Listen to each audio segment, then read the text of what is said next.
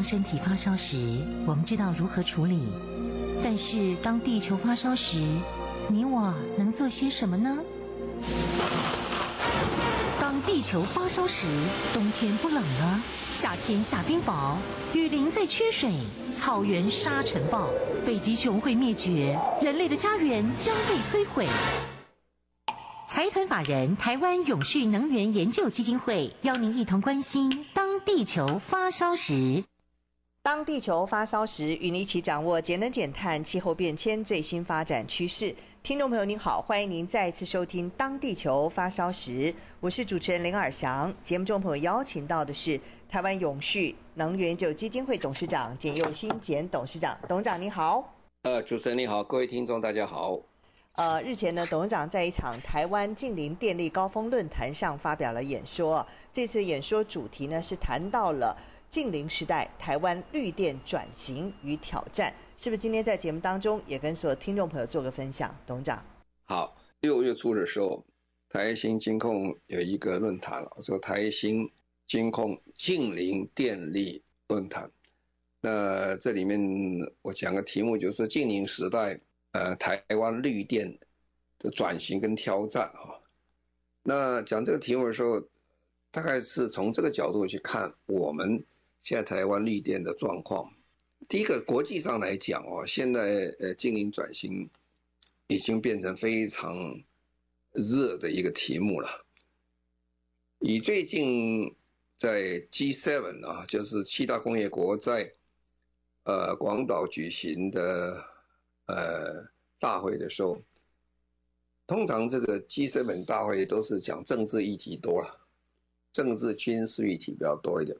但是这一次很特殊的，特别特别有一个呃系列的声明。这个新系列声明，其中一系列就专门讲什么？专门讲气候变迁，而且讲得很深入，深入到我这些我我看这些总统啊。总理们其实，他们只听听念念的，我我未必觉得他们懂得这话是什么意思啊，因为这个已经相当深入了哈，而且这个不是他们最主要每个国家第一的主题的题目，第一主题欧洲大概都是讲，呃乌克兰俄乌战争啊等等啊，或者美国人讲的这个亚太的一些啊安全问题。他这个谈的气候变迁啊，他有几个很有趣啊。他第一个就是支持啊，这个巴黎协定中的将全球气温上升限制在一点五度内的一个承诺啊。那有这个大帽子以后，他要呼吁停止所有、停止建设所有新的呃燃煤电厂，然后再来就是说，每个企业需要有可靠气候转型的计划。然后再讲说，开发低碳和再生氢啊氢气，帮助工业跟交通等部门的脱碳计划。然后要碳捕捉、利用跟储存，所谓 CCUS，可以成为脱碳解决方案的重要部分。然后再发展高度诚信的碳市场跟碳定价。那个。这个很有趣，这个讲的内容其实就是讲世界这个趋势，现在在做的，几乎全世界大工业国都已经一致了哈，它要发展低碳的、脱碳的一些技术能力，要保持地球升温不要超过一点五度，然后要发展这个高度诚信的碳市场和碳定价啊，这个特别是在我们台湾最近也很热的一个题目。然后呢，这个这是一大部分来自所有的国家元首一致的一个做法。然后另外一个就是也引起因为脱碳的关系、净零的关系，那国际贸易的新的门槛啊，就是我们说 CBAM，就是欧盟的碳呃边境调整机制，其实也就是碳关税啊，啊他已经讲清楚要在今年的十月份要开始正式实行了。呃，美国呢也希望。这个碳关税能够抢先上路，呃，抢在欧洲之先上路。欧洲是在二二零二六年开始实施啊。美国现在在法律在通过清洁竞争法案，他是希望希望在什么时候提早了二零二四年到二零二五年。我在呃英国呢，根据这个原则，其实他们也正在呃实行英国版啊，他以前脱欧的嘛哈，英国版的 CBM，英国的英国版的碳边境调整调整机制，那加拿大也就是在做这个事情，所以全世界净零现在进行的非常的快哈。那净零跟这个绿电有什么关系？呃，净零啊，净零是要靠绿电来帮很大一个忙啊，所以变成绿电慢慢慢变成一个主角。好，那我们常常讲另外一件事情，也是国际上现在非常热的一个题目，就是说在台湾现在是很热闹，大家很紧张了，就是说价值链哦，带来绿电需求很大。这国际品牌公司像苹果啦、Microsoft 的 Google 啦这些公司都要求在二零三零年呢。这个时候，所有的这些它的供应链上的产品都要使用什么？都要使用绿电啊，所以这个绿电的消要求就非常大。所以我们仔细看一下，如果根据世界的再生能源这个呃总署它的一个统计看起来的话，这个数字蛮惊人的哈。就说现在为了保持一点五度的状况下，我们现在的能源呢？的变化非常之大。我们从现在将近百分之二十使用的能源，呃，再生能源的使用啊，直接电电力的使用，要变成在二零五零年的时候，电力使用要占百分之五十一左右，直接电力的使用。那当然还不谈其他的氢能了，氢能呢，直接来用或者氢能来发电啊。那么不管是氢能了，或者再生能源等等，这些都是变成非常重要的一环，都是绿电啊。所以绿电其实如果要让二零五零年我们能够呃做完完成的这个呃净零的时候，绿电是最重要的角色啊。那我讲这个背景的意思在哪里呢？其实台湾的背景是相同的，我们是在一个大的环境下，呃，台湾是在这里进行。那大环境以绿电为主的话，当然，我们现在台湾整个对绿电的要求需求是非常之高，啊，所以呢，如果我们仔细看一下，其实在最近这一段时间，世界各国所有的这个绿电的需求都大幅上升，而且这个时候就会产生非常大的一个投资跟挑战的机，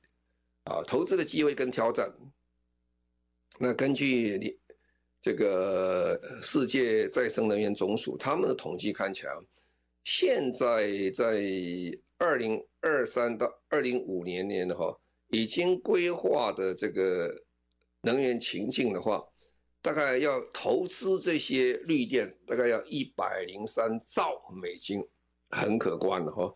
那到二零二三年到二零五零年的时候，会提高到一百五十兆左右。啊，那每年大概是这样，每年大概要要呃增加的钱大概是一点七兆美金，啊，所以这个可以看得出来哈，在未来的发时代里面的发展，绿电是一个不可或缺、最重要我们想做的呃一个能源转型。那根据这样的一个国际的环境，回过来看我们自己啊，那其实老实讲一句话。从去年底到现在为止，台湾呢从来没有这样热闹滚滚啊！这个整个对再生能源、对绿电的需求变成那么大，而且变成那么重要啊！在去年年底的时候，我们政府就说，去年二十二月二十八号，国发会就提出来哦，呃，二零三零年国家制定贡献啊，我们的 NDC 减排的目标为百分之二十四啊，百分之二十四。在国际上讲是不高了哈，那但是呢，就台湾讲起来是非常的高，因为我们过去呃这么多年来减碳并不是很明显，所以等于我们现在从二零二三年呃到二零三零年呢，我们要减百分之二十四左右，这么高的一个减碳的一个目标下，最重要就如刚才讲的，跟全世界各国一样，绿电的需求非常高。因为节能不是那么容易的，啊，那如果没有节能，你就需要这个能能源。如果能源如果人人就用这个所谓的呃化石燃料的能源的话，那我对我们讲起来啊，这个要负担的碳价是非常高啊，碳税是非常的高。那第二个，在今年的二月十五号总统就公布了气候变迁因应法，啊，这个法非常重要。这个法一公布以后呢，整个台湾在未来所有的气候变迁的架构的法制基础，大概已经是完整了啊。在未来时间，你会看所有的执法会不断的再出来，大概年底前大概出十个到十二个执法出来。那这些执法出来以后，会改变我们非常多的生活。那这里面很重要的一点就是说，绿电的需求又更大了，因为这里面讲清楚，台湾要开始征收碳税，啊，那政府要实行碳交易所哈，所以在今年的四月二十号，交易所就正式宣布要跟国发会合作，共同出资成立台湾碳权交易所啊。这个因为总统宣示了要成立碳交易平台，然后呢，今年的五月二十九号在立法院闭会之前呢，今年的闭会之前三读通过再生能源发展条例部分条文修正案，这个等一下我说明一下，这个等于台湾整个全面的进入一个新时代，它铺陈所有的未来绿电要发展的重要的一个法律基础以及方向啊。所以这这段时间不到半年啊，台湾讲起来，台湾话叫强强棍啊，一大堆都跟这相关啊。那为什么台湾这么重要？是绿电会谈这个问题的？因为实际上讲起来，我们的电力系统基本上是以什么为主呢？是以化石燃料为主啊。而且化石燃料的依赖的台电啊，台湾的电力系统依赖化石燃料高达百分之八十三点三啊。那剩下来的呃再生能源才六点零左右，这二零二一年统计资料，抽蓄水力是一点一左右，然后核能占百分之九点六。那我们如果把再生能源只有六点零左右，在二零二一的时候再把它细分了一下，太阳能大概占这六点零的大概百分之四十五左右，那么呃生质能在一 percent，风电大概是十二 percent。水力十九 percent，啊，废弃物二十个 percent 左右，啊，就可以了解到说，我们如果还是百分之八十三点三的这个能源是依赖化石燃料来的话，那我们是几乎刚才讲这些问题了，包括碳这个呃碳税啦，或者碳关税啦、碳交易平台等等，那我们面临。呃的需求里面最大一项需求，怎么样尽快的提升我们的绿电？如果绿电不能提升的话，我们实在没有办法达到这些国家的要求，或者是外国联合国对世界的一些要求。好，那绿电其实从刚才这样讲起来，其实政府是在呃去年就已经公告了二零五零年的碳。二零五零年的净零的一个一个转型啊，那这里面转型很重要的一个重重点呢，因为我们过去的在电力的使用跟非电力的使用，大概我们还有相当程度是使用啊非电力的，比如说运输啦，或者是非燃料呃非燃料的燃烧啦，或者是产业助商等等啊，有一些非电力，在未来的时间。这些非电力会大幅度的缩小，啊，大幅度的缩小以后，我们的电力的使用会继续在增加。换句话说，在未来时间里面，台电或者电力公司等等，这前景是大好了。这是整个你电力还就继续增加，但是有一个问题在这里，你必须要去碳这个电力。如果你还是用旧的，呃，所谓的化石燃料的。发电厂所产生的电的话，那个的代价是很高的，因为你要付碳税啊，这个碳税加起来是是很可观的。大家慢慢就会发现说，碳税一下来的时候，对我们这个整个产业的影响是非常之大。所以绿电是呃未来能源的主轴，是毫无悬念。在国外也是这样，在台湾也是这样。这就是产生一个，就是说，不管是节电、创电、储电、智慧电网。你都需要啊，最简单的道理，你在做海上风电，你开始呃创电生产电力出来，然后呢，你你接到这个接到岸上来，要用智慧电网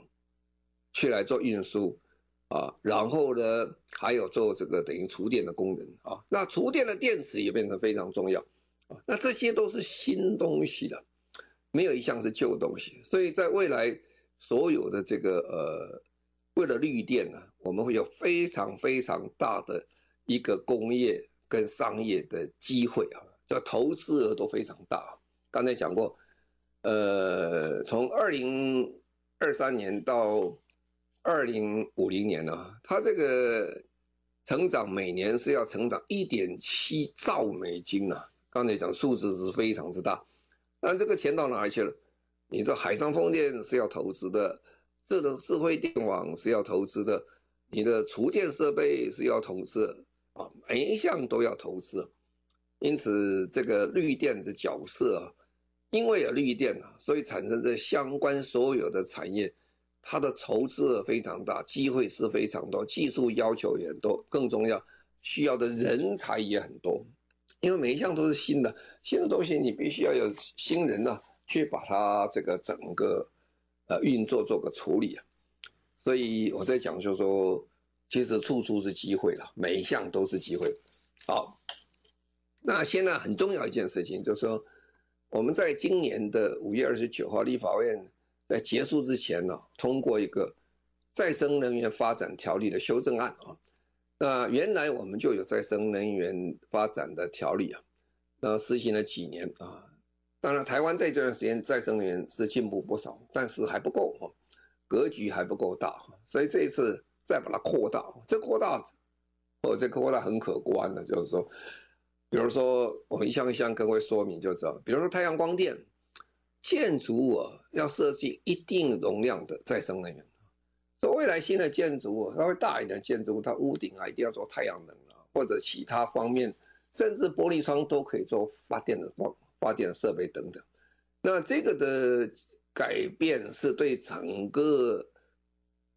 建筑物跟都市的景观变化非常之大，而且这个是强制的啊。那么因此呢，呃，我们才可以看得出来，未来几年呢，呃，不但是政府的啦、民间呐，基本上都是相同的，新建筑物要加上这个太阳光电。那么再来很重要一件事情，叫地热能了。那么会将来会以专章来制定完整的规范啊。台湾的地热基本上算起来是有一些的量能啊，呃，但是过去的时候发展起来并不是那么的顺利啊。那么当然，这个地热的一个发展也是蛮蛮辛苦的了哈。这里面牵涉到环境的问题、环境影响评估问题、民众的接受的问题，还有土地取得的问题，还有很多呃条文规章的一些新的变化等等啊，这些都要做啊。那现在我们在台湾宜兰已经有这个地热厂在那，电厂在那边。那现在台东方面有好几个大公司已经在那边钻探了。看看地热能不能不能够把它成功？这个成功的话，是一个非常非常大的一个一个产业出来。好，我们暂时休息到这里。好，我们现在再稍微休息一下，稍后回来。二零二三亚太永续博览会结合政府、城市、企业、学校约一百五十家国内外展商，超过四百个摊位及高峰会、论坛、颁奖、倡议等多元活动。免费报名参观，除了有亲子互动及名人分享外，还有永续咖啡和多样好礼天天送。也欢迎大家利用低碳运输及自备餐具。七月二十一到二十三号，就在世贸一馆，与我们一起实践永续。万众瞩目，拥有台湾永续界奥斯卡美称的 TCSA 台湾企业永续奖第十六届报名开跑喽！历届获奖企业已成为众多新鲜人求职指南及投资人重要参考指标。欢迎国内企业、外商企业、政府机关或医院、学校等非营利组织与机构共同角逐永续发展最高荣耀。详情请上网搜寻 TCSA 台湾企业永续奖。您现在所收听的节目中广新闻网《当地球发烧时》，我是主持人林尔祥。节目中朋友邀请到的是。台湾永续能源就基金会董事长简又新简董事长，我们今天特别谈到的是净零时代台湾绿电转型与挑战。刚谈到地热能的问题，董事长，嗯，那么这个再来这个再生能源条例特别谈到离岸风电的设置了哈。离岸风电是台湾可以是讲老天给台湾最好的一个风力场，风能的这个发电的一个一个场域哈。那现在我们已经看到台湾海峡已经有非常多的啊风力发电机已经存在那里啊。那但是我们现在原来定的范围还不是那么大，现在继续要再扩大这个范围哦，因为将来讲起来最容易也最难的也就是海上风电了，因为等一下会说明啊，这个为什么再生能源海上会比陆地有时候发展比较方便呢？因为呃陆地跟人太接近啊，有时候人民对这些再生能源有一点怀疑啊。而且环境的一些破坏等等啊，这个太明显了，所以这个呃民众会反对。海上不是明显不明显或不好的问题，基本上海上的问题到目前为止，呃还比较容易被接受，哎被克服了哈。那么这个目前的啊离岸风电在台湾没有发生啊什么特别的这些所谓环境的问题出来，当然。生态学者啦等等，还是会有意见，还是有人会有意见，因为，呃，离岸风力发电机现在在台湾做得很顺利啊。不过也有人讲讲笑啊说，为什么那么顺利啊？因为这几年刚好没有台风啊。大家还是对这个台风对离岸风电的一个呃伤害的可能性的大小，还是有点迟疑啊。就是因为台风真来那么大的时候，那么这个海上风电啊。是不是能够撑得那么大台风的一个打击了？不好。再说，因为没有台风了，我说这一段时间海上风电的建置讲起来就是方便很多了。因为来一个台风前后左右，海上风浪过大，你就很难施工啊。所以离岸的风电力发电是台湾未来非常重要的一环，因为我们这个风场不错以外，把面积继续比现在再扩大的话。可以有相当程度的一个产，呃，这个电力的生产。那小水力的发电呢，现在也是要放宽了。基本上水力发电，大型水力发电，在世界各国讲起来已经不太被呃准许，人民也不欢迎啊。因为这个水力发电基本上讲讲看起来是很干净，是一个再再生的一种，有再生能力的能源啊。不过我们通常讲大型的水力发电。不算在这里面了，因为大型水力发电对环境的破坏很大，啊，你看那么大一个坝子在那边，影响的这个呃水域的面积非常的大，人民的迁徙都非常大，然后对环境的破坏等等，其实有时候很难估计啊，啊，所以大型水力发电是不太受欢迎啊，那小水力发电是呃现在还是非常重要，因为。在那么多台湾，其实还是有很多的河川呢、那小型的水力发电，还有这个这个整个丘陵地的水力发电是蛮受重视的。所以这次特别提提醒小个小型水力发电。那再再再再来就是说生质能的一个发电啊啊，生质能的发电在台湾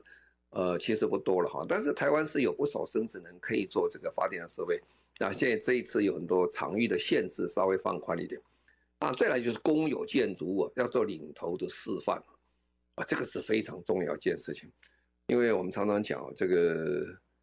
政府要做人民的表率的哈，啊，如果政府只是叫人民做他自己不做的话，这个很难取信于民了。所以就是说，二零零八年的奥巴马总统上来的时候，他就第一个就是要求。所有联邦新的建筑物在奥巴马时期开始以后，要加上一些再生能源的一些设备啊，特别这里最明显的就是太阳能。所以你可以看那个联邦的建筑物，你可以看那建筑的形式，你大概就知道这个是哪个年代盖的。每个年代每个年代它有它的特色，就等于我们常常讲，现在建筑有红砖式建筑，像我们总统府一样，那一看就知道那是一九。零年年以后的一些建筑，那个时代非常风行，所以那个房子形式大概是这样。这个到英国看的最多，啊，英国很多房子红砖性的建筑。那现在呢，政府宣示之后呢，所有现在开始要盖的公有建筑，就装上太阳能设备，啊，这个时候有很大的差异点在哪里呢？就是说，这些太阳能设备将要我们的这个建造的经费要增加哈。啊，建造增增加的有，但是很好，因为这个是大概四五年就可以回收的啊，长期的对整个公有建筑或者是对呃学校建筑很有帮忙。这里特别公有建筑是包括大学学校在里面啊，那学校也要做这个太阳能这个发电的设备在屋顶上啊。所以这个是一个很大的变化，所以以后你再看到大学的景色，你就看到这个是什么时代盖的房子大概出来，但是这个对能源方面是很有帮忙的啊，那对整个国家节能减碳是非常有帮忙。那再来就是废弃物的热的利用，要给它奖励了啊。呃，台湾呢，我们常常讲废弃物，其实所谓废弃物，天下其实没有什么废弃物哈。当时我们在环保署，在环保署我们有个叫废弃物管理处啊，啊，现在在循环经济署啊，叫环环保署变成环保环境部的时候，它成立一个废废这个循环经济署啊，这个署里面就没有废弃物管理处，因为废弃物是一个错误的名词，物质没有什么叫废弃的，只是被不当的使用啊，或者你不了解它的使用，或者是说你使用。你对它不是那么清楚，它还有很多能力，所以现在呢，没有废弃物，它是个错置的资源，叫做废弃物。所以我们的错置的资源就有啊，有些东西可以回来再生再利用等等啊。最后如果不能用的时候，还可以再产生能源出来啊，啊，这废弃物的热的一个利用，这所以这个讲起来，再生能源呃发展条例里面是讲起来范范围非常之广了。那这个出来是开启台湾绿电发展的一个大时代啊，这里面需要非常大量的投资啊，而且非常需要多很多呃生活及建筑物的改变啊，所以这个我觉得这个非常有趣。然后呢，再生能源的挑战哈，讲起来是很多，刚才讲这些是很好的一面哈，但是它还是有很多的挑战啊。第一个大的挑战还是政策。因为这个改变基本上开始的时候需要投资的啊，那一般投资大家不愿意投资啊，因为呃，算他说四五年以后再赚回来省钱，很多人没有没兴趣。我现在就是要便宜，就是啊，所以政府在都会给他鼓励啊，世界各国都是这样哈。那在欧洲、在美国啊等等啊，啊都有非常多的一些鼓励的一些政策啊。所谓鼓励政策，除了政策上给他方便以外，你有时候很多国家都有补贴了哈，像美国的这个清洁，近呃最近的这个呃这个通货膨胀减缩的一个法案里面，它有三千六百九十亿美金啊，是给这些呃能源呃要增加能源、减少碳排的一些产业跟设备啊，所以这个政策是第一件事情，最重要一件事情。好，我们先在这里稍微休息一下，稍后回来。二零二三亚太永续博览会结合政府、城市、企业、学校约一百五十家国内外展商，超过四百个摊位及高峰会、论坛、颁奖、倡议等多元活动，免费报名参观。除了有亲子互动及名人分享外，还有永续咖啡和多样好礼天天送。也欢迎大家利用低碳运输及自备餐具。七月二十一到二十三号，就在世贸一馆，与我们一起实践永续。万众瞩目，拥有台湾永续界奥斯卡美称的 TCSA 台湾企业永续奖第十六届报名开跑喽！历届获奖企业已成为众多新鲜人求职指南及投资人重要参考指标。欢迎国内企业、外商企业、政府机关或医院、学校等非营利组织与机构共同角逐永续发展最高荣耀。详情请上网搜寻 TCSA 台湾企业永续奖。您现在所收听的节目《当地球发烧时》，我是主持人林尔祥。节目中朋友邀请到的是台湾永续能源就基金会董事长简又新简董事长。到底在净零时代，台湾绿电转型会面临到什么样的挑战呢？董事长，嗯，好，第一个当然是政策面啊，那第二个就是技术面，你到底有没有这个技术？我们最近海上风电的发展没有前几年快啊，稍微稍微缓下来。还是牵涉到技术的问题了，因为我们有个要求要国产化哈，所以要求国产化，因为我们没有这个技术，我们希望从国外引进来的时候能带起技术来啊，所以技术是现在呃，R&D 啊是整个再生能源非常重要的一环，就是。啊，再来就是资源的问题啊，你有没有那么多的这些资源来去做这些设备等等？那再来就资金的问题，你够不够钱去发展这套系统出来？啊，资金就刚才讲，金融业是非常重要的一环啊。但是金融业对投资再生能源其实常常也有相当程度的一个呃保守了。为什么呢？因为大家都不了解再生能源的一些特性啊。他如果要贷款的时候，他就想哇，这个贷款这么大一笔啊，像海上风电下来一个一个一个一一个案子下来都几百亿上千亿左右。那么通常一帮传统的。这个银行或金融机构，它能够贷一百一两百亿就很紧张了，会变成连贷哈。然后因为这一贷就要贷二十年啊，二十年里面有非常多的不确定的事情会发生，所以他是不是能够想象中十年啊、二十年这些事情能不能在他原来的算计之中可以保障他的这个贷款投资融资的一个权益在这里，他变得很紧张了哈。那这个在台湾，当然我们现在才开始，也有一些少数的一些金融机构受到一些损失了，啊，因为实在是很难去了解这么这么复杂的事情。以现行我们这个一般的金融机构要去找这样的人才做很清楚的分析，其实不多，很多都是借用顾问公司来做。那这里不确定性很多，造成资金一些贷放一些困难啊。那再来最终的土地了。地小人多的台湾呢、啊，最困难就是没有土地了。什么国家发展再生能源呢？啊，绿电最大的财最大的机会呢？啊，最大机会就是大国大面积的国家，像澳大利亚这么大的面积哈，啊人比台湾没有多多少啊，哇，它这个土地太多了，很好用。那美国也是一样，欧洲一样，中国一样，都相同啊，唯独台湾。我们到处都是人呐、啊，你这个如果路上还路上的一个风力发电机啊，也有人说离得很近会产生对他的生活的干扰啊，比如说低音的，呃低频率的噪音啊，那么还影响景观呐、那么这个呃与农民争地啊，啊这些都是问题啊，怎么样取得一个适当的土地来做这些太阳能发电和风力发电，这是台湾今天面临最大的问题。那下一个问题就是人才了，我们有没有那么多人才做这个事情？刚才讲技术啊、人才等等。好，那个绿电在发展过程对台湾最大的挑战就是电价的问题，因为台湾的电价其实是被扭曲的，不是真正的一个电价。我们如果真正的电价要怎么算呢？啊，第一个就是说。就是碳税哈，我们现在马上开始要准备做碳费啊，包括碳费的第一期的这些实施，并没有包括这个呃电力在里面。可是不要忘记哦，当你外销的时候，你的电的这个碳的这个成分也是要算的。换句话，你外销到国外去的时候，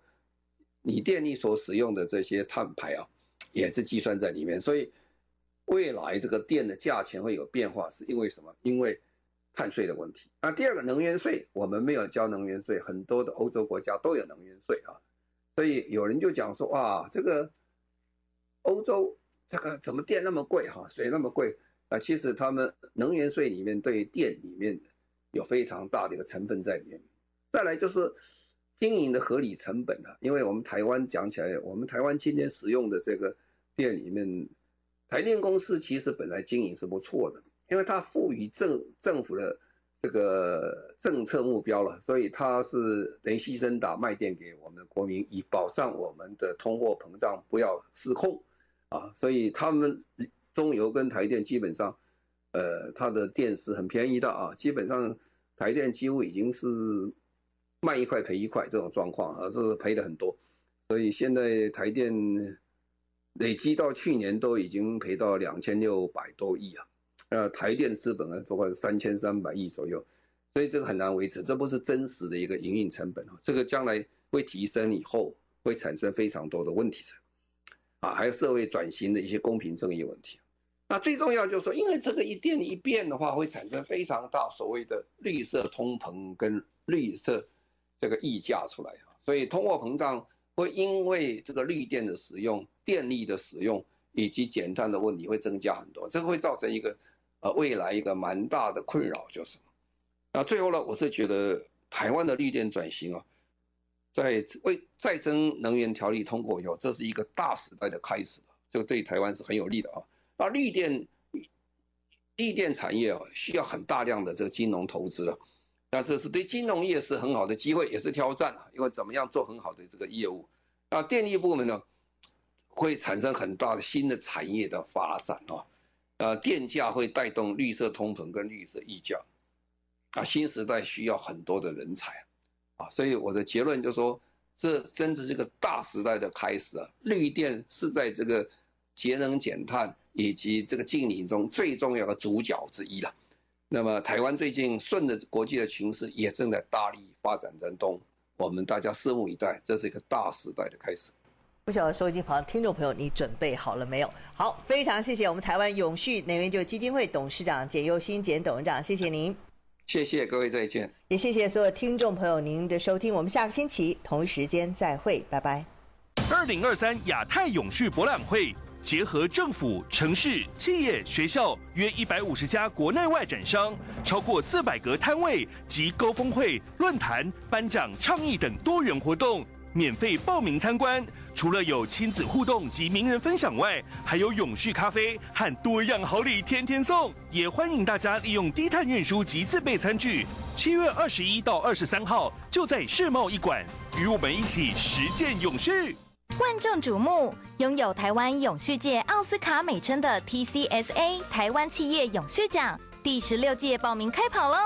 历届获奖企业已成为众多新鲜人求职指南及投资人重要参考指标。欢迎国内企业、外商企业、政府机关或医院、学校等非营利组织与机构共同角逐永续发展最高荣耀。详情请上网搜寻 TCSA 台湾企业永续奖。